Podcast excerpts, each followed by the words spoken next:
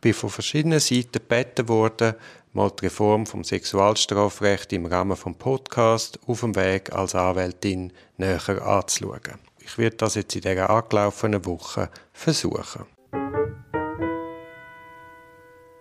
Momentan debattieren die beiden Räte über die Revision vom Sexualstrafrecht. Nach der ersten Runde sind die beiden Räte in der Kernfrage grundsätzlich einig. Es gibt aber noch Differenzen bei der Frage, wenn denn Sex soll einvernehmlich sein. Der gegenwärtige Tatbestand der Vergewaltigung basiert auf dem Nötigungsprinzip. Es ist unbestritten, dass das Nötigungsprinzip bei sexuellen Handlungen soll wegfallen. Also es braucht keine Nötigung, Drohung oder Gewalt mehr, damit auf Vergewaltigung kann erkannt werden.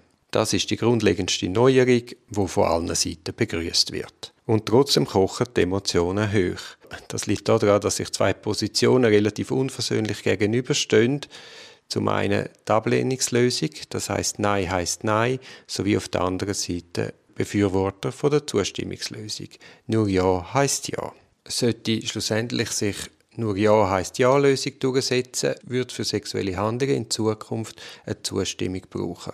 Kommt es hingegen zu der Nein heißt Nein-Lösung, dann macht sich in Zukunft strafbar, wer sexuelle Handlungen gegen den Willen von einer anderen Person hat, wobei bei der Ablehnungslösung der Nicht-Wille müsste verbal oder nonverbal zum Ausdruck gebracht werden. Bei der Nein-Nein-Lösung geht man also als Grundsatz davon aus, dass die sexuelle Handlung im gegenseitigen Einverständnis erfolgt, außer der Person macht das Gegenteil deutlich. Jetzt, welche Lösung sich durchsetzt, hat natürlich nachher auch Auswirkungen auf Beweisführung und allenfalls Beweislast im Strafverfahren. Was das konkret für das Strafverfahren bedeutet, werde ich diese Woche mit der Tanja Knodel besprechen. Sie ist eine renommierte Strafverteidigerin und auch geschädigte Vertreterin auf dem Platz Zürich. Klar ist, dass wir grundsätzlich alle das Gleiche wollen, nämlich der größtmögliche Opferschutz und die Rechtsstaatlichkeit der Verfahren soll gewahrt werden. Es sollen die richtigen Leute vor dem Richter stehen. Das ist ein Podcast aus der Reihe Auf dem Weg als Anwältin. Ich hoffe, der Podcast hat dir gefallen.